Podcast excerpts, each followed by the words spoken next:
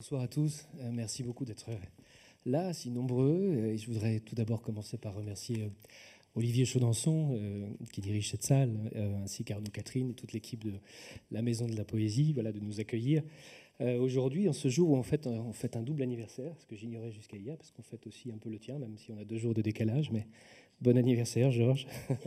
je te remercie beaucoup d'avoir accepté par amitié de voilà le principe de cet échange, c'est-à-dire qu'on va essayer de traverser l'œuvre de Georges, euh, prolifique, hein, à travers ce fil d'Ariane qui est celui de la vie sensible ou de la vie d'affect, comme disait Freud. Et puis on fête un autre anniversaire aussi, celui des, cinq années de la revue Sensibilité, donc euh, voilà, dont le sous-titre est Histoire, critique et sciences sociales. Vous la trouvez notamment dans la librairie qui est en face et dans le couloir, et que on co-anime avec enfin tous les, tous les trois avec d'autres, je vous en dirai un mot. Et je voudrais aussi en profiter pour remercier euh, euh, notre éditeur Anamosa, les magnifiques éditions Anamosa, euh, et en particulier Chloé Paté, sa, directrice, qui, il y a cinq ans, a accepté de se lancer avec nous hein, dans un projet qui était quand même un peu risqué, un peu fou, parce que c'était l'ère de, c'était le moment du tout numérique. Hein. donc toutes les revues créées, notamment les revues universitaires, passaient en ligne, et c'est le moment où on a décidé justement d'en faire une, faire une revue papier, hein, aussi qualitative que possible, à la fois euh, d'un point de vue, euh, enfin exigeante si possible scientifiquement, mais aussi graphiquement, éditorialement, et elle, a, elle s'est risquée à ça. Euh, avec nous et, on est très heureux puisque finalement la revue a trouvé, c'est notre chance, son public assez vite. Voilà. pour ceux qui, voilà, qui ne la connaissent pas, je voudrais la présenter rapidement, hein, avant d'entrer dans le vif du sujet avec toi, Georges. Donc, c'est une revue qu'on a fondée euh, avec Christophe Granger, Quentin Deluermoz ici présent, Clémentine Vidal-Naquet qui est par là-bas, je crois. Et, euh, et puis, euh, nous ont rejoint deux, autres chercheurs, Anouche Kuntz ici, historienne également, et Thomas Donman qui arrive, qui débarque de New York et qui, j'espère, ne va pas s'endormir à cause du jet lag, mais qui doit être par là aussi. Voilà. Et on est heureux qu'il soit avec nous. Donc, ça, c'est le comité voilà, de rédaction assez restreint, hein, cinq personnes.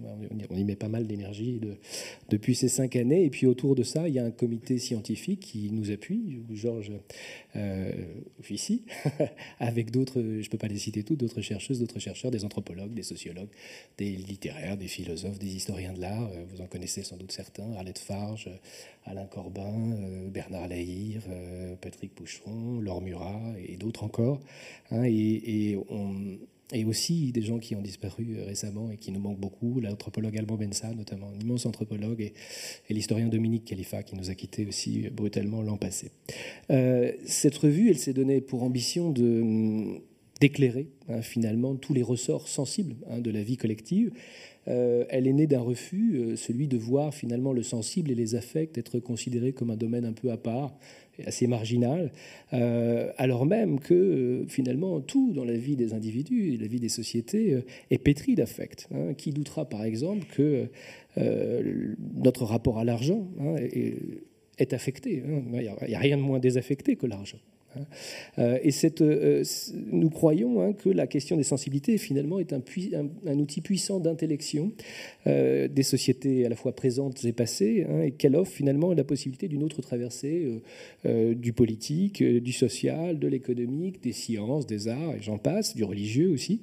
Et c'est pourquoi nos numéros, les numéros qu'on a pu faire, à la fois ils ont travaillé on a travaillé sur des thèmes classiques, je dirais des sensibilités, là où on nous attend un peu, un numéro sur la, la maison, le numéro 2, un numéro sur l'intime, numéro 6, un numéro sur, euh, sur la mort aussi, hein, et nos morts, euh, que tu avais co-dirigé avec Clémentine, et auquel tu avais participé, Georges. Et puis, euh, parfois, on s'attaque aussi à des objets beaucoup plus éloignés apparemment de nous. Hein. on a fait un numéro sur le charisme, un autre sur le politique, hein, les émotions politiques, un autre sur l'argent, justement, récemment, au miroir de l'argent ce qu'on s'efforce de faire, hein, comme historien, mais aussi euh, avec les anthropologues et les sociologues, finalement, c'est d'explorer les variations euh, sociales, culturelles, historiques d'abord des perceptions sensorielles, mais aussi euh, de l'expression des désirs, de l'expression des émotions, des formes de liens affectifs privilégiés, par exemple dans le cas de la famille, euh, les variations culturelles et sociales des goûts et des dégoûts, hein, qui, comme disait l'autre, s'ignorent comme tels. Euh, et finalement, on pourrait, la revue pourrait reprendre cet avertissement de Norbert Elias, que je cite souvent, mais qui me semble important pour la recherche scientifique, hein, je le cite, toute recherche qui ne vise que la conscience des hommes, leurs raisons ou leurs idées, sans tenir compte aussi des structures pulsionnelles, de l'orientation et de la morphologie des émotions et des passions, s'enferme d'emblée hein, dans un champ de fécondité médiocre. C'est notre conviction, je crois, à tous.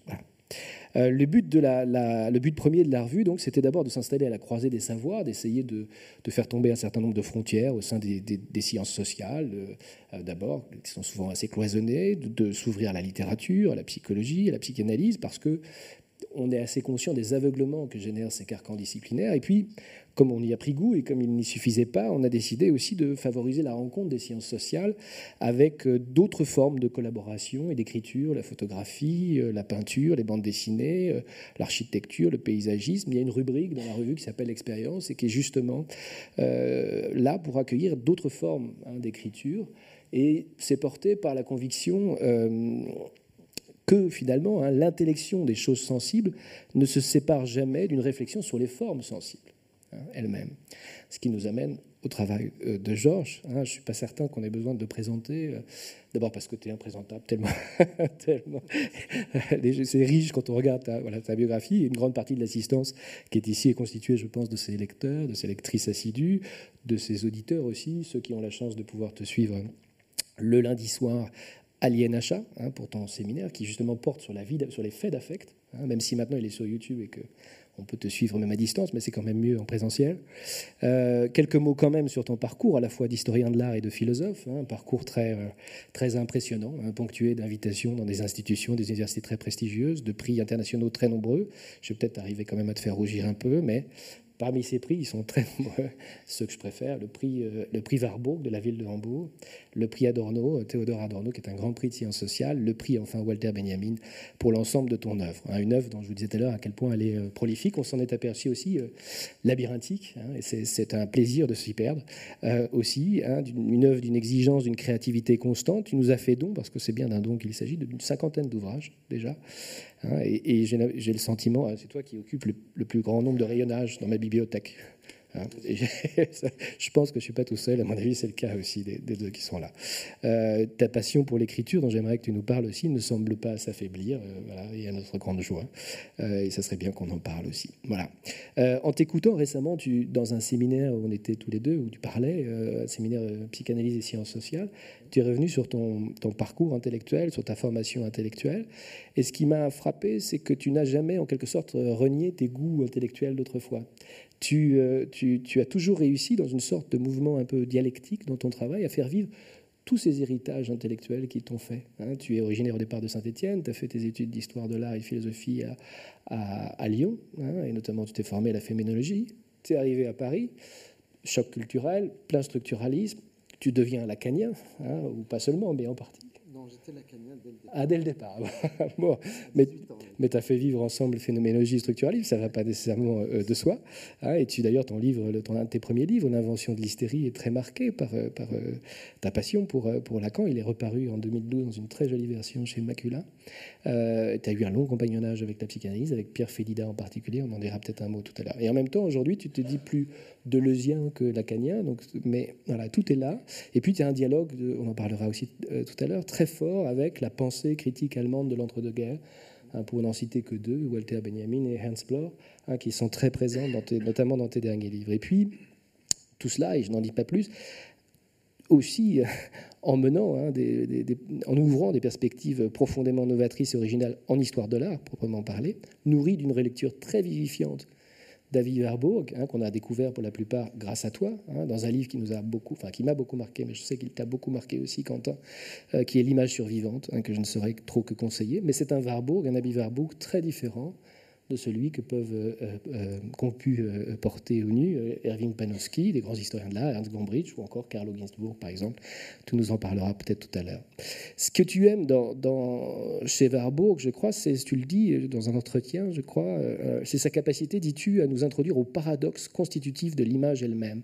L'image comme une espèce de théâtre où des temps hétérogènes feraient corps ensemble. Et l'image, d'abord, tu l'aimes pour sa nature de fantôme, dis-tu, hein, euh, l'image en tant qu'elle est, euh, par sa capacité de revenance, de hantise. L'image ensuite parce qu'elle nous permet aussi d'accéder à des gestes émotifs, des gestes, on va en parler pas mal tout à l'heure, euh, des gestes émotifs d'autrefois, hein, ce, que, Warburg appelle les formules du pathos, hein, les pathos formels. Et puis l'image comme symptôme, où se mêlent, dis-tu, latence et crise, mémoire et désir, répétition et différence, refoulement et après-coup. Et tout ça, hein, c'est peu de le dire, c'est extrêmement exigeant, stimulant, vivifiant pour des historiens. Hein, ce qui va peut-être te surprendre, mais et notamment pour des historiens des sensibilités comme nous, mais on a été très marqués différemment d'ailleurs, tu le sentiras, par ton travail hein, et, qui, nourrit vraiment aujourd'hui l'historiographie contemporaine. Hein. on n'est pas historien de l'art, ni les uns ni les autres, mais tu es bien là avec nous. Avec Anouche d'abord, qui est chercheuse au CNRS, qui est euh, spécialiste des violences de masse et des crimes euh, étatiques, mais vue souvent sous l'angle de l'intime. Euh, en quête aussi d'une. Tu, tu m'en voudras pas de citer toujours cette formule que j'aime beaucoup, des formes non verbales de l'histoire. et toi, tu, euh, Anouche te, questionnera sur, autour de la question de l'archive, du témoignage, de la transmission, de la mémoire. Quentin, euh, tout à l'heure, euh, qui est professeur à l'Université de Paris-Cité, qui est un, historien qui fait de l'histoire sociale, sensible, anthropologique, du fait révolutionnaire notamment. Hein. Tu es l'auteur d'un livre récent sur la commune revisité sous un angle transnational, hein, Paris au seuil, qui a fait beaucoup parler de lui. et toi, tu travailleras davantage la question du politique, de l'émotion politique, de sa contagion parce que c'est une question très présente dans ton œuvre, la question du soulèvement, bien sûr, tu en as fait une exposition au jeu de paume, le soulèvement révolutionnaire. Et moi, je me contenterai de poser des questions maintenant tout de suite, hein, sur, euh, mais davantage, je dirais, euh, pour essayer de replacer avec toi cette question euh, de la vie sensible et des faits d'affect hein, dans ton œuvre. Et ma première question, elle a, elle a trait à un texte encore inédit que que tu nous as généreusement euh, transmis il y a quelques mois, hein, où tu reviens sur la généalogie capricieuse de l'histoire des sensibilités, euh, de ce qu'on appelle l'histoire du sensible. Donc, pour que ça soit clair pour tout le monde, pour nous, c'est une histoire qui cherche à retrouver finalement euh, les façons de sentir et, de ressentir d'autrefois, les, les, manières de s'émouvoir, de s'attacher hein, d'autrefois, les modes de présence au monde. Hein, pour partie évanouie des femmes et des hommes du passé. c'est ça l'histoire du sensible. Et tu, dans ce texte, le texte commence ainsi. Hein, je me permets de le citer, c'est pas capté donc. Imaginons quelque chose d'apparemment très simple, une corde de violon par exemple. Si je veux en apprendre quelque chose ou juste la décrire, je peux la poser sur une table en face de moi pour l'observer à ma guise. Est-elle en boyau, en acier, en matière synthétique? Est-elle filée d'argent, de cuivre ou d'autres métals encore? Il est probable cependant que je n'irai pas très loin sur ce genre de voix. Que peut bien me dire une corde de violon posée sur une table, privée de ses mouvements, de sa vie, de sa fonction, de sa musique, de sa magie. Ne faudrait-il pas plutôt s'essayer, tâche immense, digne d'une sorte de recherche de son perdu, à faire l'histoire de ces innombrables vibrations lorsqu'elle a, durant toute son existence, fait sonner un instrument? Ne, devrais-je pas saisir pardon, sa consonance avec les autres cordes sur le même instrument? Comprendre comment une partita de Bach la fait vibrer différemment d'une sonate de Beethoven? Entendre comment se comporte cette même corde sur un violon de, Garnerius ou sur un instrument contemporain joué par Fritz Kressler ou un musicien débutant. Je précise que tu es musicien toi-même, avec un, un, archet de telle ou telle qualité, etc. La sensibilité, dont cette seule corde est à sa façon le véhicule ou l'un des matériaux, va et vient, change, échange, devient. Elle est donc en toute logique un enjeu pour l'histoire. Hein, la sensibilité comme enjeu pour l'histoire. On ne peut pas tellement dire, pas, peut pas mieux dire. Mais tu vas plus loin ensuite, hein, et tu t'appuies notamment sur le jeune Nietzsche de la seconde considération inactuelle, lorsque tu suggères, et je reviens justement à, notre séance vraiment, hein, qu'il n'y a pas d'histoire finalement qui ne soit pas sensible de part en part. Est-ce que tu voudrais bien nous éclairer hein, sur ce que tu entends justement, ou sous-entends par là, ce qui permettra de commenter ce titre que tu m'as soufflé à l'oreille pour cette journée, pour cette soirée plutôt, hein, euh, Histoire du sensible, Histoire sensible. D'abord, je dois dire que je suis très honoré, et en particulier parce que vous êtes jeune. Euh, ça m'honore énormément. Euh, d'être euh, d'être lu comme ça, de façon aussi, aussi précise. Et je dois dire que aussi je suis honoré parce que vous m'apprenez des, des, milliers de choses. Je vous ai lu. Euh, vous, pas assez. J'ai pas trouvé votre livre encore. Il arrive. Il arrive. Et euh, vous, me renvoyez à quelque chose de, tout, un, parcours qui concerne en fait les rapports entre la philosophie et l'histoire. Je vais laisser de côté la question de l'histoire de l'art qui est au centre hein, de, mon, histoire, mais le rapport histoire-philosophie, je trouve que vous, dans chacune de, vos productions, vous avez un rapport que je n'avais pas perçu dans d'autres contextes, c'est-à-dire notamment les contextes où j'ai travaillé, l'école des hautes études en sciences sociales. Je dois dire que j'ai d'abord été très proche de Michel de Certeau. Là, je, je le retrouve là. C'est-à-dire, je retrouve cette ouverture euh, en vous. Euh, et puis, il y a quelque chose qui, qui n'a pas fonctionné, en tout cas pour moi, euh, étant un, un, historien des images, en tout cas, qui convoquait la philosophie, Nietzsche en particulier, pourquoi pas, tu viens de le citer, et la psychanalyse. Et ça, ça ne marchait pas bien à l'école des hautes études. Disons l'école des annales. Est-ce que je peux, si vous, si c'est pas assez précis ou si vous n'êtes pas d'accord, vous me dites. Hein. Mais euh, euh, voilà, là, je, vois des, de jeunes historiens, des historiens qui n'ont pas peur de la philo. C'est magnifique. Maintenant, il y a deux, dangers. Enfin, il y a, deux, arrogances possibles, desquelles il faut se, défiler, se défendre absolument en permanence. Il y a une arrogance philosophique. Hein. Là, on peut se référer au, fameux débat entre Cassirer et Heidegger. Il y a l'arrogance de l'ontologie du côté heideggerien. En face, il y a quelqu'un de beaucoup plus modeste, euh, qui a besoin de l'histoire pour faire de la philosophie. Moi, je me situe totalement dans, ça. Je ne peux pas faire euh, de la philosophie sans faire un peu d'histoire. Peut-être aussi précisément que vous, mais euh, c'est extrêmement important. Il y a aussi euh, une arrogance, je dirais, symétrique, qu'on trouve chez beaucoup d'historiens, qui est l'arrogance de, vouloir tout expliquer. C'est-à-dire qu'en fait, quand tu poses le problème du, sensible, tu poses un problème de la bonne distance à avoir, c'est-à-dire euh, la, relation entre, pour, euh, pour le dire dans des termes philosophiques un peu plus, entre expliquer et comprendre. Euh, quel exemple je pourrais donner euh, euh, C'est le, le, débat entre Anna Arendt et Eric Veuglin. Euh, elle lui dit Vous me traitez de sentimentaliste, vous, vous trouvez que moi je, je parle de, des camps de concentration avec, avec trop de passion. Et eh ben moi je vous réponds Si j'étais pas en colère, je pourrais pas faire ma. Voilà, si j'avais pas moi, si j'étais pas une historienne sensible, je ne serais pas un une historienne précise. C'est un peu ce que j'ai voulu dire avec Clem Perrer, là je vois que tu, prends le bouquin, euh, à savoir que euh, Clem Perrer n'est précis que parce qu'il est sensible, comme un sismographe.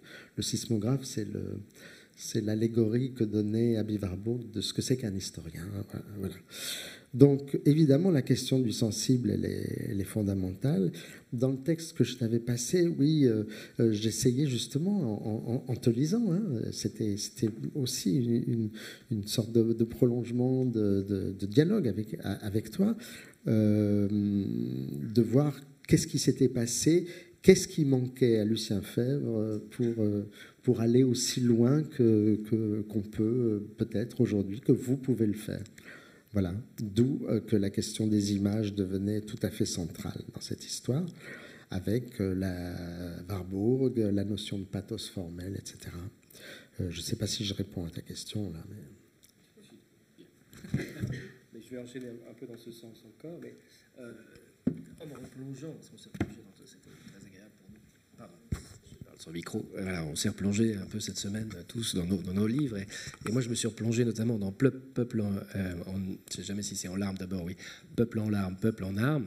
Et, euh, justement, ce premier, il y a un premier chapitre qui s'appelle Économie de l'émotion, euh, qui est absolument, à mon avis, décisif pour nous, hein, où tu euh, t'emploies à défaire la, tradition philosophique dominante euh, sur l'émotion, où tu particulièrement une tradition très tenace hein, qui consiste à opposer sans arrêt l'émotion à la raison et à l'action. Et tu, tu, tu, le dis très bien, hein, que l'émotion, dans cette tradition-là, est une triple impasse. Hein. une impasse du langage, quand je suis ému, mmh. je ne peux plus m'exprimer, une impasse de la pensée, quand je suis ému, je n'arrive plus à réfléchir, à une impasse de l'action, je suis éperdu, incapable d'agir. Hein. Or, tout un pan de ton travail, me semble-t-il, consiste à montrer justement que l'émotion non seulement est porteuse de savoir, de connaissance, mais qu'elle euh, est aussi ce qui nous meut, ce qui nous soulève. Hein. Tu rappelles d'ailleurs que dans l'émotion, il y a motion, hein, c'est-à-dire mouvement, et euh, quelque chose qui nous conduit donc en dehors de nous-mêmes, qui euh, et qui nous donne prise aussi sur le monde. Donc l'émotion, non plus comme un passe, mais comme ouverture effective au monde, hein, qui est une idée aussi qui vient de Merleau-Ponty beaucoup, voilà, auquel tu tiens. Hein, euh, et, tu en parles aussi dans ton dernier livre, hein, où tu fais vraiment des émotions, des faits d'histoire, proprement parler. Euh, et je voudrais savoir, peux-tu nous dire finalement euh, un peu aujourd'hui jusqu'à quel point ce retournement philosophique, qui vise donc à nous défaire de cette méfiance traditionnelle à l'égard des émotions, a été décisif dans ton travail? Qu'est-ce qui fait qu'il ouvre aujourd'hui encore pour toi dans ce séminaire au long cours sur les faits d'affect quelque chose de neuf, parce que cette mm. question des émotions, elle, c'est un fil continu dans ton, dans ton œuvre. Et j'étais surpris de te voir démarrer un, nouveau cycle sur cette question. Et donc voilà, je suis curieux. Oui, c'est une, une, vieille question pour moi, puisque mon premier livre, c'était d'essayer de voir qu'est-ce que font des médecins, en fait, de la salpêtrière, en face de l'extrême émotivité de ces femmes hystériques qu'il prenait en photo et qu'il rendait encore plus hystérique d'ailleurs, et qu'il, euh, enfin voilà, d'essayer de, de, voir ce qui se passait entre une. Euh, c'est encore plus compliqué dans le domaine de l'histoire de l'art ou de l'esthétique, parce qu'il y a euh, y a à la fois une surestimation des émotions dans le domaine esthétique. Ah, Vermeer, je suis bouleversé. Bon, oui, c'est vrai et puis euh, une sous-estimation euh, féroce de ceux qui essayent d'expliquer. Euh, je peux te dire, par exemple, c'est un domaine que qui est différent du vôtre, hein, mais dans la, critique d'art euh, contemporaine, il y a euh, d'un côté, par exemple, euh, Catherine Grenier a écrit un livre qui s'intitule La revanche des émotions, pour dire enfin, il y a des artistes qui s'intéressent plus à l'histoire, qui sont plus critiques, qui n'aiment plus la politique et qui sont dans la pure émotion. Moi, je, me demande ce que veut dire revanche des émotions. Hein. Une émotion, on n'a aucune revanche à prendre. Bah, donc, c'est, ça va pas. Et puis tu as de, l'autre côté un critique d'art euh, très célèbre aux États-Unis, Hal Foster, qui dit, euh, je, le traduis, hein, euh, quand j'entends le mot émotion, je sens mon taser. C'est-à-dire qu'il considère que les émotions sont de purs, effets, de purs effets idéologiques. Il appelle ça des choses implantées. Pour lui, une émotion, c'est toujours implanté, c'est jamais à toi. Enfin, bon. Donc, entre ces deux extrêmes, comment nous, on va trouver euh, la, bonne... Euh, alors, émotion, c'est comme image. Ce sont des mots malfamés de la philosophie. Euh, c'est des mots difficiles parce qu'à la fois, ils indiquent quelque chose qui est anthropologiquement fondamental et en même temps qui est susceptible de toutes les valeurs d'usage. C'est-à-dire, par exemple, puisque dans la salle, je sais qu'il y a Christian Ingrao, notre, ami Christian Ingrao. Une question que j'ai pu me poser aussi grâce à l'édition scientifique de Mein Kampf, hein, c'est qu'est-ce qui se passe euh, quand euh, un jeune homme euh, autrichien ou allemand est bouleversé par un discours de Hitler qui est fabriqué pour produire des émotions? Qu'est-ce qui se passe entre ce moment où il est tellement ému et le moment où il écrit une lettre à sa, sa femme en disant Bon, j'ai jeté un bébé, je lui ai tiré dedans. Euh, et c'est-à-dire, qu'est-ce qui se passe entre cette émotion et cette insensibilité? Qu'est-ce qui s'est passé? Donc, c'est des, des, questions euh, redoutable, hein. c'est redoutable comme question, mais c'est des questions qui engagent en fait notre, notre propre euh, position dans la politique, dans, voilà, dans l'éthique. Je, suis très, très, très, très soucieux euh, de, du fait qu'une une, une émotion, alors je me suis penché sur, la, sur le mot par exemple response en anglais. Bon. Euh, il y, a, la théorie euh, adaptative, enfin, euh, Damasio et tout ça, vous connaissez ça aussi bien que moi, ou mieux que moi, où l'émotion serait une réponse, comme, une sorte de réflexe. voilà, ça a engagé ce qu'on appelle la neuroesthétique, hein, et Friedberg, etc à dire voilà, devant un tableau, je réponds immédiatement par mes émotions c'est-à-dire une notion complètement énorme de l'empathie, euh, une notion réflexe de l'empathie. Là, à mon avis, on ne comprend rien. C'est-à-dire, on comprend que un tout petit bout du chemin, qui est que, étant donné que nous sommes des êtres de langage, euh, puisque nous regardons, nous, parlons, nous regardons avec nos paroles, etc., etc. la question n'est pas la réponse au sens répondre à. La vraie question, c'est répondre de, c'est-à-dire la question éthique. C'est-à-dire qu'est-ce que le... C'est la question où moi je suis en ce moment. Qu'est-ce que le devenir éthique d'une émotion? C'est la seule chose qui compte. Une émotion, tout le monde en a, on en a toute la journée. Euh, euh, voilà, on, peut faire le pire et le mieux avec des émotions. Maintenant, il faut savoir comment. Euh, voilà, c'est ça la question que je me pose. Je crois que je vais garder quelques questions pour tout, éventuellement pour tout à l'heure des questions subsidiaires et passer la parole à, à Anouche, parce qu'il me semble qu'elle t'a répondu tout à fait à mes questions. T'inquiète pas, je te le dirai sinon. Alors moi j'aimerais qu'on qu essaie d'ouvrir avec vous une autre porte pour euh, entrer dans ce qui pourrait être notre, notre atelier d'historien euh, du sensible. Et j'aimerais qu'on aborde ensemble ce, ce, matériau si singulier que nous mettons au travail, euh, à savoir le matériau d'archives.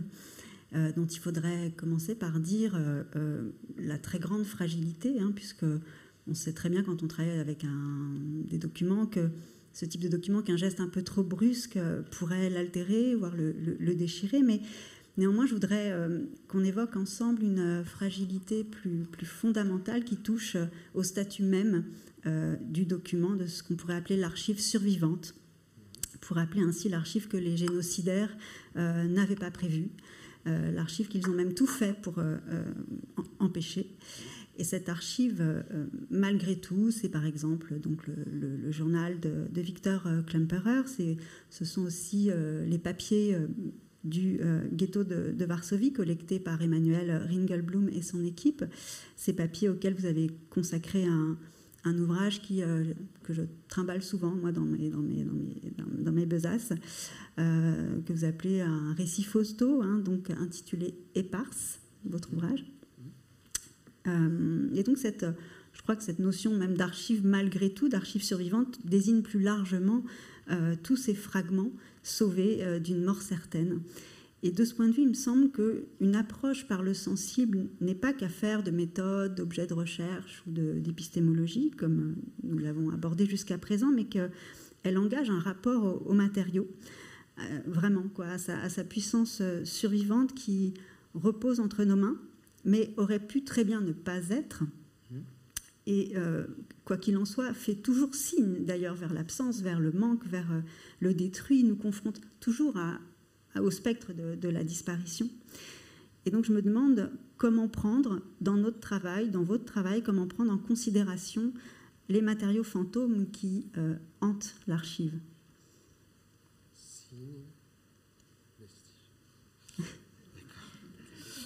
Euh, oh, c'est une magnifique question. Hein. On pourrait consacrer beaucoup de temps à ça. Euh. Donc déjà, déjà je, rappelle à notre mémoire ce que, Michel de Certeau déjà articulé sur la question de l'archive.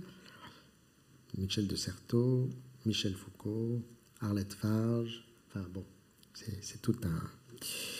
Euh, est-ce que, avant tout ça, il y a ces phrases magnifiques d'Abi Warburg sur euh, sa, propre pratique de l'archive dans l'Archivio Fiorentino, euh, les, archives euh, des notables florentins du, XVe siècle, où il disait ce que je cherche, c'est pas vraiment.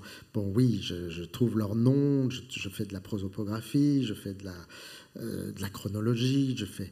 Mais ce que je cherche, c'est leur voix. disait-il. Ok. Il se trouve que voilà, la, question de l'archive, elle est, considérable hein, pour des gens comme vous en plus, mais elle concerne d'abord la question de la lisibilité. Alors là, je conseille à tout le monde de revenir à Walter Benjamin et à sa notion de la lisibilité, non seulement quand il parle de l'idée que euh, nous devrions pouvoir lire ce qui n'a jamais été écrit. C'est d'ailleurs une citation de Hofmannsthal. Donc lire euh, dans les viscères, lire dans les gestes humains et lire dans les étoiles. C'est les formes anciennes de la lisibilité. J'ajouterais, pour ce qui est de notre expérience euh, commune, enfin de la mienne en tout cas, qu'on essaye de donner une lisibilité à ce qu'on ne sait même pas lire. Moi, ça, ça, ça j'avais envie de partager avec vous, c'est que euh, il m'a semblé que la question de la lisibilité devait dépasser la question du signe. J'ai été élevé dans la, culture structuraliste, donc de la question des systèmes de signes. Il m'est apparu très vite que ça ne suffisait pas, qu'il y avait quelque chose que j'appelais le symptôme, qu'on peut appeler autrement, hein. on peut appeler ça vestige, ou, voilà, qui, qui fonctionne différemment. Euh, quand, tu vas à Birkenau, euh, les, les, les, Allemands ont, tout détruit, sauf les sols. Ils ont oublié les sols. Donc le sol n'est qu'un vestige, et là, tu peux commencer à essayer une, produire une lisibilité de la fissure dans le sol. Euh, donc, ouais, c'est pas du tout évident. Euh, et par ce dont vous venez de parler, c'est une archive quand même très très paradoxale, puisque c'est une archive euh, dans laquelle j'avais aucun moyen de, lire. Je ne lis pas l'hébreu, je ne lis pas le yiddish et je ne lis pas le polonais. Donc, je suis allé voir des images. en effet, les images, c'est autre chose. C'est très difficile à lire aussi c'est très difficile de, faire émerger une condition de lisibilité des images, mais c'est le cas.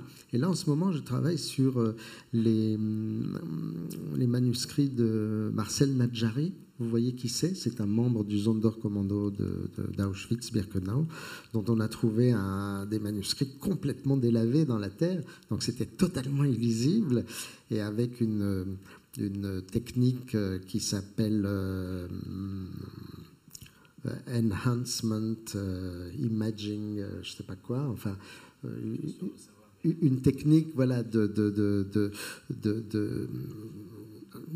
ah oui, ça s'appelle multispectral. Donc en fait, on fait des photographies avec un spectre lumineux extrêmement large et on arrive à lire un peu. Et ma question c'était, bon, on est arrivé à ça avec les manuscrits de Nadjari, mais est-ce que le manuscrit de Nadjari nous est audible, nous est lisible pour autant? C'est-à-dire que la condition de la lisibilité, elle dépend de elle dépend de notre propre position dans la dans l'après-vivre, puisque c'est une expression que vous avez employée vous-même euh, dans le numéro de sensibilité sur la mort, l'après-vivre. Voilà. Nous devons donner une lisibilité du point de vue où nous sommes aujourd'hui, et puis on ne peut pas faire autrement. Ça amène euh, le point suivant, puisque effectivement, euh, alors pour le public, je, remonte un peu plus loin euh, pour euh, rappeler que d'un ouvrage à l'autre, vous déployez toute une pensée euh, du geste. le geste évidemment de ceux qui, pour commencer, donc face à la persécution, ceux qui étaient dos au mur, comme vous dites, de, des juifs enfermés dans le, dans le ghetto, ceux-là donc ont bravé les interdits pour s'ouvrir un passage souterrain. C'est aussi des, une expression que je vous, emprunte, hein, ce passage souterrain qui est ouvert par l'écriture euh, euh, par, ceux qui ont donc euh, témoigné, rassemblé des documents, essayé de, rassembler, de collecter des photos, des, bruits, de, des, bribes de, témoignages et qui se sont fait donc les chroniqueurs d'un temps d'oppression et de mort par nécessité impérieuse de se remettre en lien vers le futur avec nous, euh, enfin portés par, par cet espoir un peu fou sans doute de, transmettre euh, quelque chose, de laisser ici et là, et donc dans le sol hein, du ghetto de Varsovie, de laisser donc des, bouts de papier, comme vous venez de, l'évoquer, aussi dans des boîtes en métal, parfois, enfin celles que vous avez photographiées, avec des piquetés de rouille que vous photographiez dans les parses, donc qui sont autant de fils que d'autres plus tard pourront tirer un jour et euh, dérouler, et puis à partir d'eux, essayer de tisser euh, du sens. Et votre travail donne à penser euh, ce pouvoir de germination des archives, des traces du passé. Ce, pouvoir donc de nous affecter longtemps après, dans une temporalité différée que personne ne peut prévoir d'ailleurs, et qui, lorsqu'elle advient, réaffecte l'ordre du savoir. Et donc c'est vrai que ce, geste originel du, témoin, à un moment donné, revient vers nous euh, et qui sommes à notre tour mis en mouvement.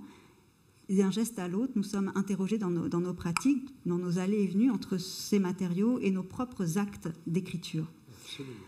Alors, quelle serait, euh, selon vous, une écriture historienne qui, donc, face à la violence, face à la mort de masse, face à la disparition, se risquerait, en tout cas, adopterait donc le parti pris du sensible? Dans l'écriture même Alors pour aller de façon très trop rapide, hein, évidemment, vous dites qu'on est interrogé. Euh, et donc, euh, la question, c'est de savoir qu'est-ce qu'on fait avec cette question. La question, c'est la question de la réponse. Étant donné que la réponse, c'est répondre de. Là, vous êtes en train exactement de formuler ce qui, ce qui ce qui me, ce qui m'intéresse, c'est-à-dire répondre de et non pas seulement répondre à. Euh, donc, nous sommes interrogés. Ça veut dire qu'en tant qu'historien ou penseur ou écrivain, ou, euh, on, on cherche une réponse qui n'est pas la solution des énigmes. C'est ça la question souvent avec les historiens. vous discutez avec des historiens, vous dites j'ai trouvé la réponse, j'ai trouvé la solution. Il y avait une énigme, j'ai trouvé la solution. C'est l'obsession de Carlo Ginzburg. Alors là, on peut en parler très longuement sur son, paradigme euh, du, du, roman policier, enfin son paradigme, je dirais, policier tout simplement, du détective qui, qui, qui, utilise les traces, les vestiges, euh, l'inconscient freudien, etc. Mais pourquoi? Pour trouver la, la solution de l'énigme. Il n'y a pas d'énigme. Il y a des mystères, il n'y a, a, pas d'énigme à résoudre, il y a, y a, des, il y a des questions à reformuler.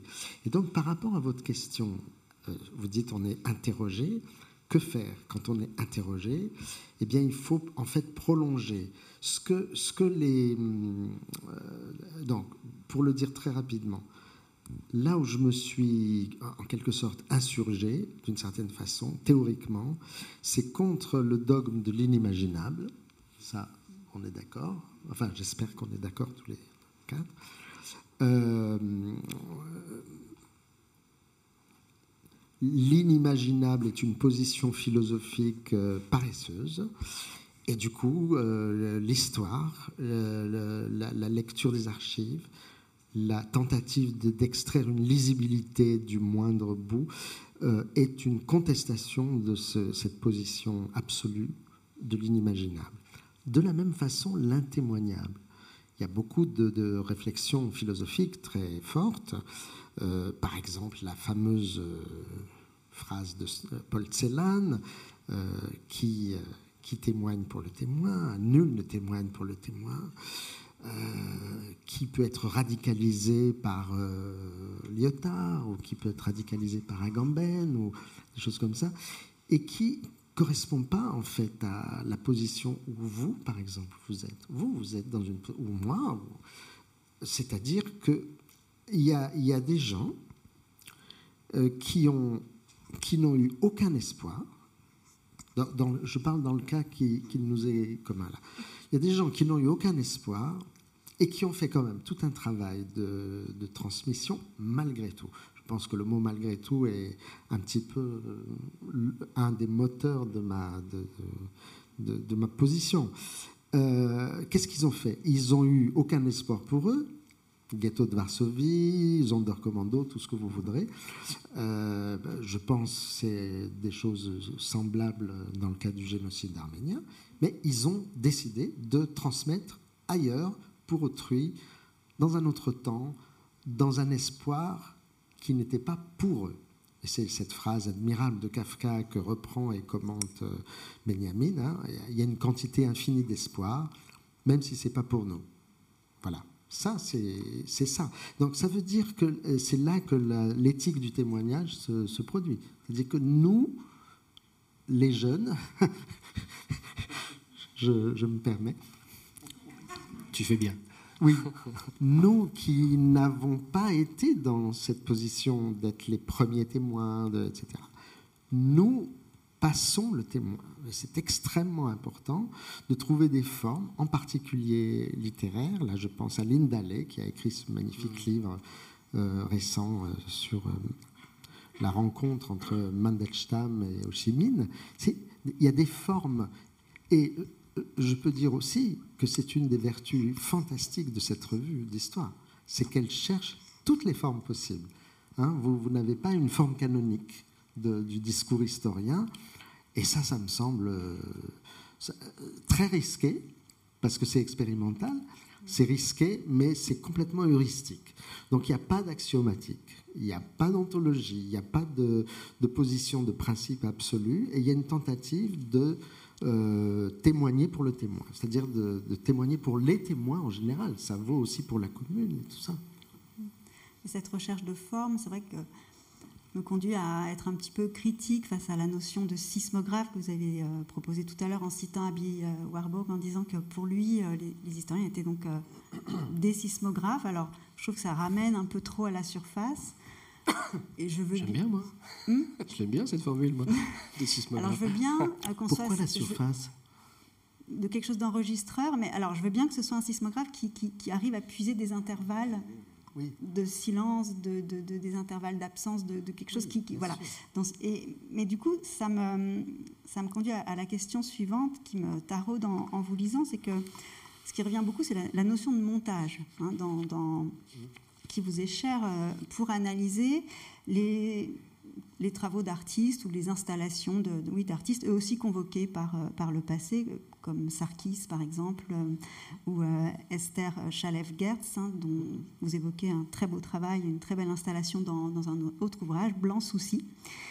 Et je me demandais si dans notre atelier d'historien, cette notion de montage ne serait pas non plus essentielle en tout cas moi en vous lisant et euh, dans ma pratique, il me semble que si on pouvait s'approprier cette notion de montage dans, notre exercice euh, d'intellection du passé et aussi d'écriture, d'invention de forme, ce serait ce montage bah, d'assumer à un moment donné des gestes de soudure de matériaux épars euh, qui, qui n'attendent que d'être pris, justement saisis pour faire sens, mais tout en prenant soin de, de laisser du jeu.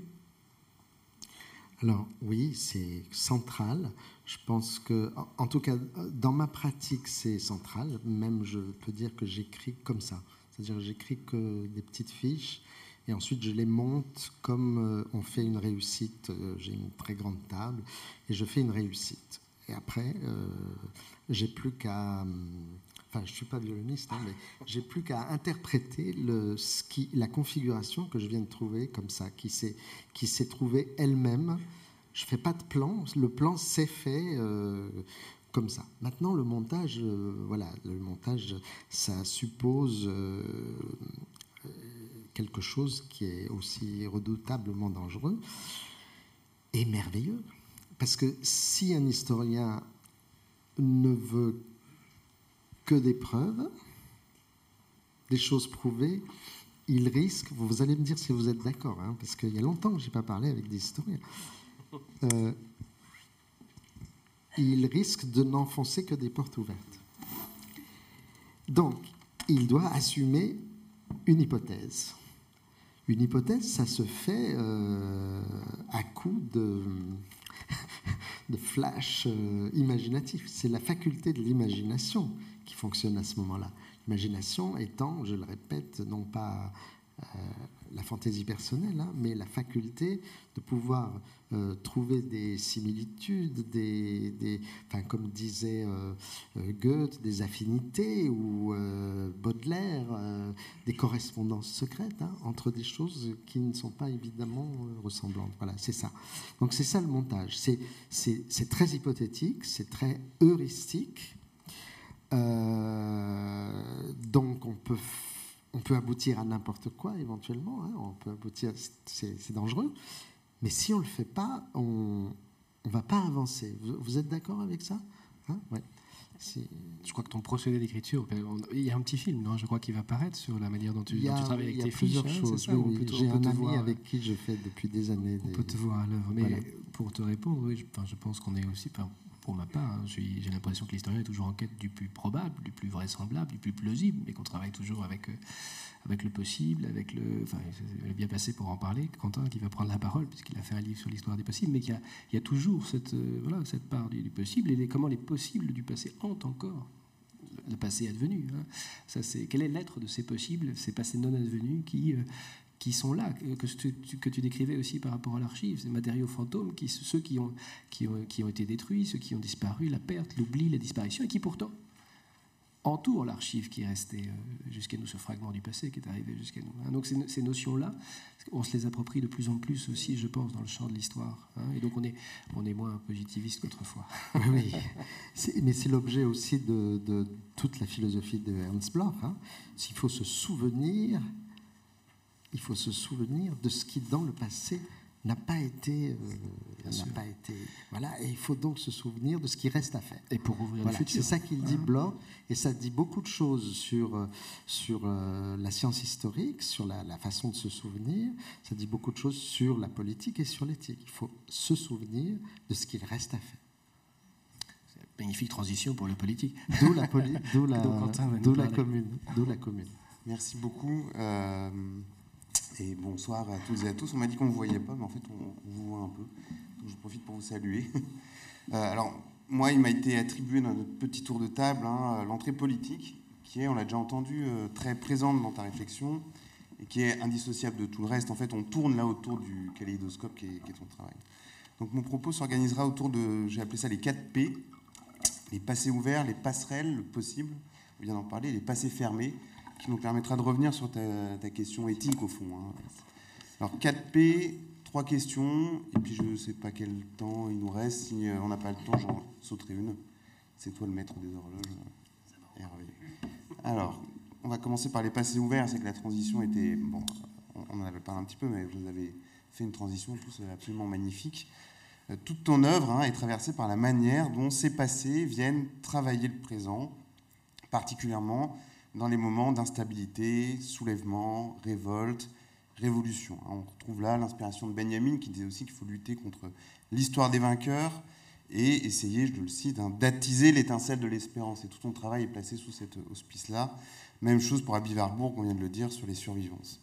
Alors ça, je trouve, c'est très net dans un de tes ouvrages euh, euh, très récents, hein, qui est Imaginer recommencer.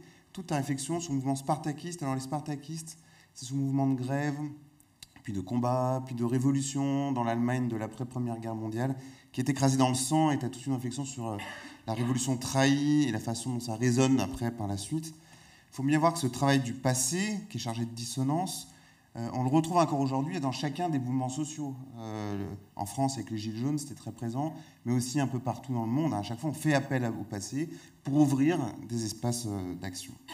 Alors, Hervé disait tout à l'heure, euh, voilà, on veut aussi montrer comment ton travail fait résonner avec euh, nos propres travaux, les travaux des historiens. Donc moi, je dois le dire ici, ton travail m'a énormément aidé, voire libéré, pour euh, réfléchir à cette question pour la commune, donc la commune de Paris en, en 1871. La commune, c'est un moment qui est surchargé de ses passés vifs, même le mot commune, hein, qui envoie la commune de 1793, ça va jusqu'aux communes médiévales.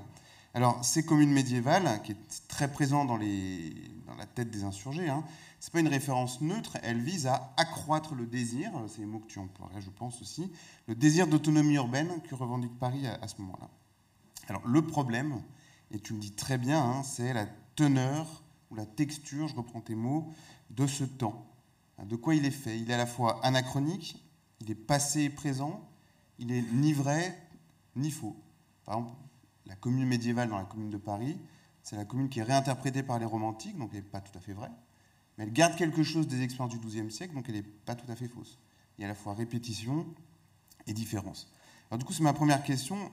À quel passé hein, a-t-on affaire avec ces reprises, surgissements, intensités, qui sont essentielles à la compréhension de ces conjonctures critiques? Puis j'ai une autre question, et la deuxième peut-être plus importante, parce qu'elle a déjà été un peu évoquée. Ces résurgences, tu le dis à chaque fois, elles sont génératrices d'émotions. Elles font agir, donc c'est-à-dire que c'est des passés qui sont acteurs de l'histoire. Et la vraie difficulté, d'une part, c'est d'arriver à comprendre ça, donc en lisant, on y arrive, c'est bien. L'autre, c'est d'arriver à les saisir, et enfin, c'est à les faire sentir pour le lecteur. Et je trouve que euh, chez toi, il y a tout un travail sur la langue qui rend possible cette traduction. Hein. Euh, et je voudrais que tu nous parles un petit peu, parce qu'on on, l'a évoqué à plusieurs reprises, ton écriture et la façon dont elle fait corps avec euh, ce travail de l'histoire, cet ébranlement du temps. Il y a toute une façon d'arriver à saisir ce qui semble à chaque fois insaisissable, on l'a dit, à préserver l'énigme tout en rendant sensibles les choses.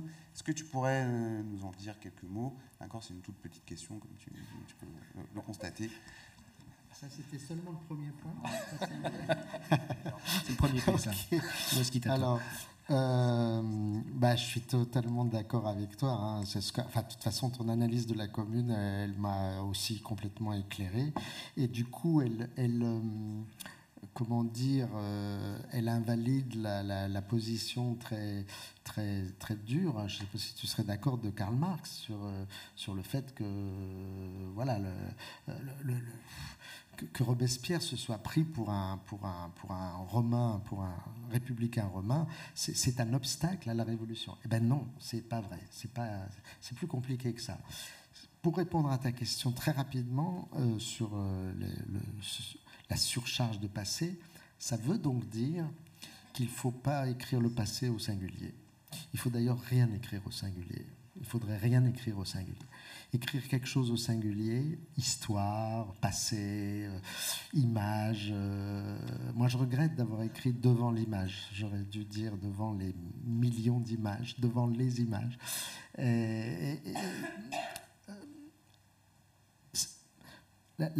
l'ontologisation du passé est, une, est un obstacle épistémologique. Hein.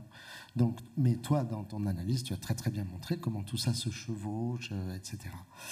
Euh, l'écriture, je ne sais pas comment te répondre parce que c'est tellement, c'est tellement évident chez moi, mais je ne sais pas. Euh, je dirais que oui, peut-être je pourrais partir de là que alors, on a, on a signalé que j'ai été lacanien, mais je, lis toujours Lacan et c'est très très euh, important.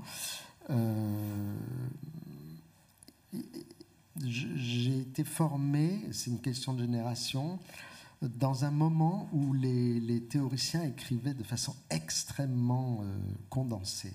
C'est par exemple quelqu'un que j'adore, qui est Pierre Fédida. L'œuvre de Pierre Fédida m'importe énormément, mais c'est très très difficile à lire parce que c'est complètement. Et je me souviens que j'imitais un peu cette, cette sorte de condensation que Lacan d'ailleurs appelait le cristal de la langue. Donc il faut qu'à chaque mot ça fasse cristal. Mais du coup, euh, c'est voilà. J'ai changé complètement de, mode d'écriture. Euh, ça vient peut-être aussi de l'enseignement. Euh, parce que j'ai eu envie de me faire comprendre, en, prenant par la main, c'est-à-dire en faisant autre chose, et en prenant appui sur ce que j'appellerais une description phénoménologique. Faire de la phénoménologie de façon descriptive, pas, euh, pas la réduction phénoménologique, mais la description phénoménologique. Juste décrire qu'est-ce que tu vois quand tu vois un manuscrit, quand tu vois et puis tu l'orientes, ça devient un récit, puisque quand tu écris, il y a toujours un début et une fin. Ça, c'est le, problème des, livres. Ça ne peut pas être tabulaire. Euh, euh, voilà, c'est pour ça que Warburg n'écrivait pas de livres. Hein. Il n'aimait pas, il aimait pas qu'il y ait un début et une fin. Il aimait que tout soit co-présent. Euh, voilà.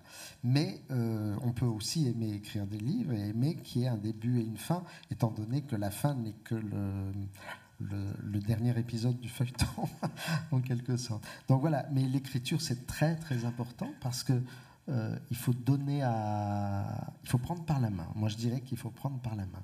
Tu serais d'accord avec ça en tout cas, en te lisant, oui. Et quand on préparait la séance, euh, c'est quand même un point sur lequel on s'était tous arrêtés. C'est une écriture qui prend par la main, qui tourne autour, qui fait saillir, qui ne fixe pas. il y a un effet de spirale aussi, moi j'ai le sentiment. il y a un effet de spirale, tout à fait. Tu, nous fais, ne pas euh, fixer, oui, je suis tout à fait d'accord. Et c'est pas évident de ne pas fixer avec des mots, sans en sortir la consistance de mmh. c'est passé, euh, très complexe. Ce qui est vraiment intéressant, c'est que ces passés très complexes quand on en parle, quand ils sont vécus dans l'événement, ils sont évidents. C'est ça mhm. qui est, euh, très dur à, faire sentir. Je peux prendre un exemple. Hein. Au début de mon travail sur les, affects, les émotions, je me suis dit bah, quel mot je vais choisir. Quoi. Mhm. Affect, sentiment, émotion, etc.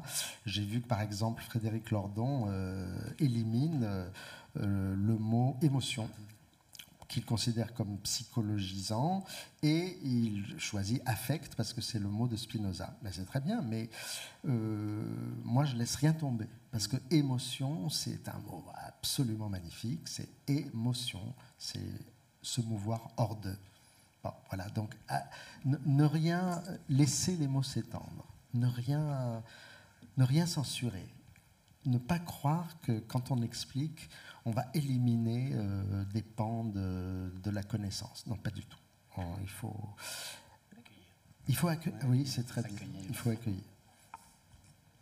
du coup, j'en viens à ma deuxième question. Je, vais, les, je vais réduire un petit peu. Hein. il n'y aura que 3 P. Mais on l'entend. Hein. On l'entend depuis le début de notre échange. Euh, ton travail sur le sensible, c'est aussi un travail sur le possible, voire les possibles, du coup, parce qu'il faut tout mettre au, pluriel. Hein. Tu vois, j'apprends assez vite. Alors pour ma part, je trouve que ce travail-là s'articule aussi très bien à des analyses plus sociologiques, qui insistent sur la détermination sociale, économique, etc. Ce que tu montres, c'est que ces intensifications produisent des possibilités de changement, même dans des situations de contrainte absolue. C'est le cas de Klemperer, au fond. Euh, Klemperer, c'est ce philologue euh, juif allemand qui traverse la période euh, du, Troisième Reich et qui parvient à se ménager un micro-espace de possible hein, en travaillant sur la langue nazie. Texte, de ce point de vue-là, il est, assez magnifique. Et dans d'autres cas où l'espace de contrainte est, moins fermé, bah, ça peut contribuer à, des basculements. Alors j'en viens à mes passerelles. Un autre point qui, est tout à fait intéressant, c'est que chez toi, ce qui peut générer ces intensités, ce n'est pas que l'image. Ça peut être des gestes, ça peut être des rituels, ça peut être des mots, des bâtiments, etc. Et ça, je trouve ça très utile pour nous, historiens. C'est une manière de voir. Toutes nos archives, en fait, sont là. C'est juste une manière de les interroger, de les prendre un petit peu différemment. Puis ça fait sortir hein, toutes les latences dont notre monde est fait. En fait, on vit dans un monde de latences qui peuvent être activées ou non, et ça, on ne se rend pas forcément compte. Alors la question que je me posais, c'est que sur ce plan politique, de plus en plus de chercheurs aujourd'hui, je pense à Philippe Descola, en histoire à François Jarry, je commence à réfléchir à la question du vivant. Comment est-ce qu'on peut réintégrer le vivant dans les sciences humaines et sociales pour sortir de l'idée, au fond, qu'on aurait l'homme d'un côté et la nature de l'autre, et leur idée, c'est qu'il faut euh, modifier nos catégories de pensée, qu'il faut pouvoir accueillir, le terme était très bon, euh, le vivant de façon à pouvoir être armé pour répondre à, la crise, euh, la catastrophe même environnementale qu'on connaît aujourd'hui. Alors ton travail porte sur le temps, l'image, l'émotion, le politique, c'est déjà énorme. Mais est-ce qu'il pourrait y avoir une place pour le vivant, pour les existants? Ces mondes ne peuvent-ils pas aussi nous soulever, pour reprendre les termes de ton ouvrage? Tout dépend comment tu entends ce mot. Euh, c'est bien le problème avec l'approche, euh, euh, je dirais, neurophysiologique des émotions, et qui, considère ça sur le plan du vivant, mais dans une perspective que je appellerais peut-être néo-darwiniste, ou je ne sais, pas, je sais pas comment le dire. Euh, mais bien sûr, c'est absolument fondamental, la question du vivant. Maintenant, euh, oui, Descola, c'est encore une autre question. C'est, parce que Descola, c'est, un, il fait des ontologies. Donc je suis un peu critique avec ça. Mais bien sûr, euh, on parlait tout à l'heure dans la loge de Emmanuel Ecocha, qui est, bon voilà, le, livre qui s'intitule La vie sensible. La vie sensible, c'est, magnifique. C'est vraiment, je suis très, très, très. Et les passerelles, elles sont partout. Oui, je suis bien d'accord. Euh, ce qui est, très, intéressant, c'est que l'image est souvent une sorte de carrefour entre des dimensions anthropologiques très différentes. Euh, là où, encore une fois, la philologie, l'histoire philologique, l'histoire euh, a, eu et a, encore des, problèmes, je pense. Je pense à, euh, à, à l'archive Ringelblum à, Varsovie, euh, c'est une quarantaine de volumes, enfin, c'est un travail considérable, c'est extraordinaire. Mais ils m'ont demandé de venir voir des photos, mais ce n'était pas prévu dans leur édition. C'est-à-dire, ils avaient des documents, des bouts de papier. Dans leur édition, les bouts de papier sont photographiés, ensuite transcrits et commentés. C'est une édition impeccable. Et puis il y a un corpus de photographies et ils pensaient ça ne faisait pas partie de, ce, de cette archive. Ils ne savaient pas quoi en faire. Leur, leur première question, c'était mais qui les a faites ces photographies? Mais Je leur ai dit, mais on s'en fiche. regardez simplement ces photographies, on voit qu'il n'y en a pas une seule qui est prise de l'extérieur du ghetto. Donc vous savez que c'est des gens du ghetto, à l'intérieur du ghetto, qui ont, fait ces photographies. Il suffit de regarder très naïvement. Mais ça veut dire aussi qu'il y a des, des préjugés très souvent sur les rapports euh, entre l'écrit, l'image, enfin toutes ces questions euh, stupides de savoir qu'est-ce qui est en premier, le mot ou l'image. Mais ça, c'est des fausses questions philosophiques. C'est ce que Bergson appelait des faux problèmes. Alors, moi, pour ma part, j'ai mis beaucoup de temps avant d'arriver à intégrer ton travail sur l'image dans les autres archives que j'utilisais. Il m'a fallu un certain temps pour. Et après, une fois que la clé a été trouvée, ça, ça, ça, ça s'ouvrait tout seul, quoi. Alors, j'en viens à ma dernière question, les passés fermés, et puis, euh, tu vois, elle est encore toute petite. C'est un point que tu soulèves dans le témoin jusqu'au bout, euh, donc le livre sur Klemperer. Tu dis à un moment, tu parles de l'angoissante ouverture du temps à toute possibilité. Donc, c'est-à-dire, au fond, que le possible, ça peut aussi être une catastrophe. Plus tard, tu dis un peu plus loin, les moyens d'expression peuvent être les mêmes malgré des objectifs opposés. Tu prends l'exemple des expressionnistes qui tantôt se sont fait tuer par les nazis, tantôt au contraire ont œuvré avec eux. Donc ça pose quand même une vraie question, c'est que ce travail du sensible, ces symptômes qui sont porteurs de désorientation ne sont pas réservés aux seuls acteurs et actrices de l'émancipation. Ils agissent aussi pour les plus réactionnaires, qui vont se percevoir eux-mêmes du côté de la justice, voire de l'émancipation. C'est ce qu'a bien montré, on l'a déjà dit, hein, Christian Ingrao dans son étude de l'espérance nazie. Mais ce qui m'intéresse ici, ce n'est pas tellement le moment où la langue et le régime totalitaire s'est installé, ce que tu analyses vraiment magnifiquement dans le livre, c'est juste avant, dans le temps antérieur ou sous la République de Weimar, lorsque les nazis tentent de s'imposer, de fracturer l'espace du sens et du sensible qui se mettait en place. Et on recourt au même type de référence au passé. Sans aller euh, à des situations aussi extrêmes, on retrouve ça aujourd'hui dans les manifestations conservatrices, hein, qui sont de plus en plus, on le sait, xénophobes, racistes, autoritaires. Et il y a aussi un usage et un travail du passé. Alors ma question est la suivante. Si le travail du chercheur, c'est de faire, c'est de faire droit et rendre visibles les premiers, ce que j'appelais les passés ouverts, les autres sont fermés parce qu'ils excluent en fait. Comment est-ce qu'on se prémunit de cela, de ces passés fermés, qui sont aussi générateurs d'émotions et d'orientation? Comment on répond à, ça? Quelles armes mobiliser? Est-ce qu'il faut faire appel à la raison? Mais dans ce cas-là, ça ne correspond pas tout à fait au sens de notre discussion. Est-ce qu'il faut générer d'autres émotions? Est-ce qu'il faut essayer d'atténuer celles-là, les attaquer? Alors voilà, comment vois-tu la chose? Et du coup, bah, tu vois bien la question derrière, c'est celle que tu avais posée dès le début sur l'éthique et l'engagement du chercheur. Comment tu te situes par rapport à, ce qui est encore un petit problème à la fin de notre euh, échange en plus. Mais euh, j'ai vraiment hâte de, t'entendre là-dessus. Euh, bah, ce qui m'a frappé déjà avec Klemperer et puis aussi dans des choses que j'ai déjà écrites sur, sur justement Hitler propagandiste et tout ça, c'est comment à ce moment-là on a cette économie de l'émotion qui se forge comme une émotion contre une autre, une émotion bloc contre une autre. C'est-à-dire une émotion qui est faite pour euh, ne pas ne pas connaître l'autre, ne pas euh, s'ouvrir à l'autre, une émotion de la non-altérité.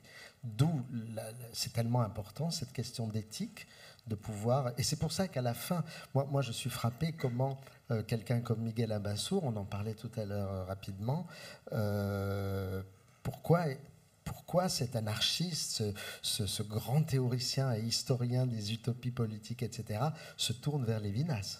C'est stupéfiant, mais c'est logique, c'est normal.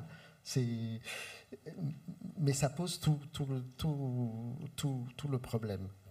Alors, j'avais essayé, à propos de Brecht et de Benjamin, de faire une distinction qui, je ne sais pas ce qu'elle vaut, il faudra voir dans le temps si elle résiste, c'est entre prendre parti et prendre position.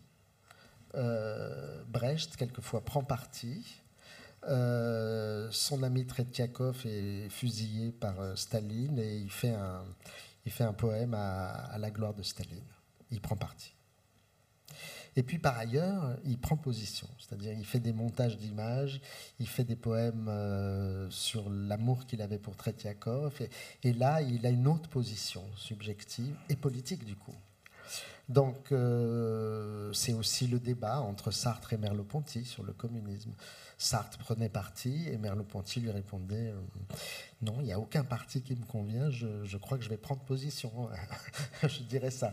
Prendre position, c'est se situer. Euh, euh, voilà. Et tu me demandes quels sont les outils, tu me demandes si c'est la raison. Alors pour aller très très vite, je vais me retourner vers. La, je pense que ce qui manque à la pensée politique, souvent, c'est de réfléchir à l'inconscient, c'est-à-dire de repenser euh, avec la psychanalyse. Euh, la psychanalyse a été inventée par un homme euh, qui était un être de raison, c'est-à-dire un, homme des Lumières, mais qui avait, comme d'autres avant lui, hein, Goya par exemple, qui avait compris que dans les Lumières, il y a, le clair-obscur et même le pire. Il y a les, abîmes de la, des monstra, comme disait Warburg. Hein, Warburg, astra, monstra. Donc c'est ça qu'il faut faire. Enfin, à mon avis, la psychanalyse est une, est une pensée de, de l'intersubjectivité. Donc elle nous permet aussi, elle a elle aussi son rapport à l'éthique. Il y a d'ailleurs un beau séminaire de Lacan sur l'éthique. Voilà, je, te réponds très rapidement parce que je sais que. Est-ce que ça te va? Ben, merci beaucoup à tous les trois. C'était bien de terminer sur cette question de la, part d'ombre, au fond. Hein, cette question du retour du refoulé aussi. Hein, qui, voilà, c'était là, euh, sans arrêt, euh, dans toute notre, discussion. Euh, je voulais dire merci d'abord pour la générosité dont tu as fait preuve avec nous. Et puis, vous dire aussi que il faut que je vous laisse une deuxième partie de soirée, je suis censé être le maître des horloges, mais vous dire qu'on sera quand même là, nous, si vous voulez prendre un verre ou poser des questions notamment à Georges. Hein. donc on va rester un certain temps ici. Que la revue se trouve aussi, euh, euh, dans, plusieurs, numéros sont là, sont également dans la, librairie d'en face, des livres aussi. Voilà. Donc bref, pour ceux qui le peuvent, rester, rester un temps avec nous. Voilà. Et merci beaucoup pour votre présence ce soir. Et, sur le rapport histoire-psychanalyse, il y a ce livre considérable que Hervé a fait et qu'on n'a pas fini de, discuter en fait. Euh, on va, on va, on va... Pour une autre soirée. oui, absolument. C'est gentil. Merci beaucoup.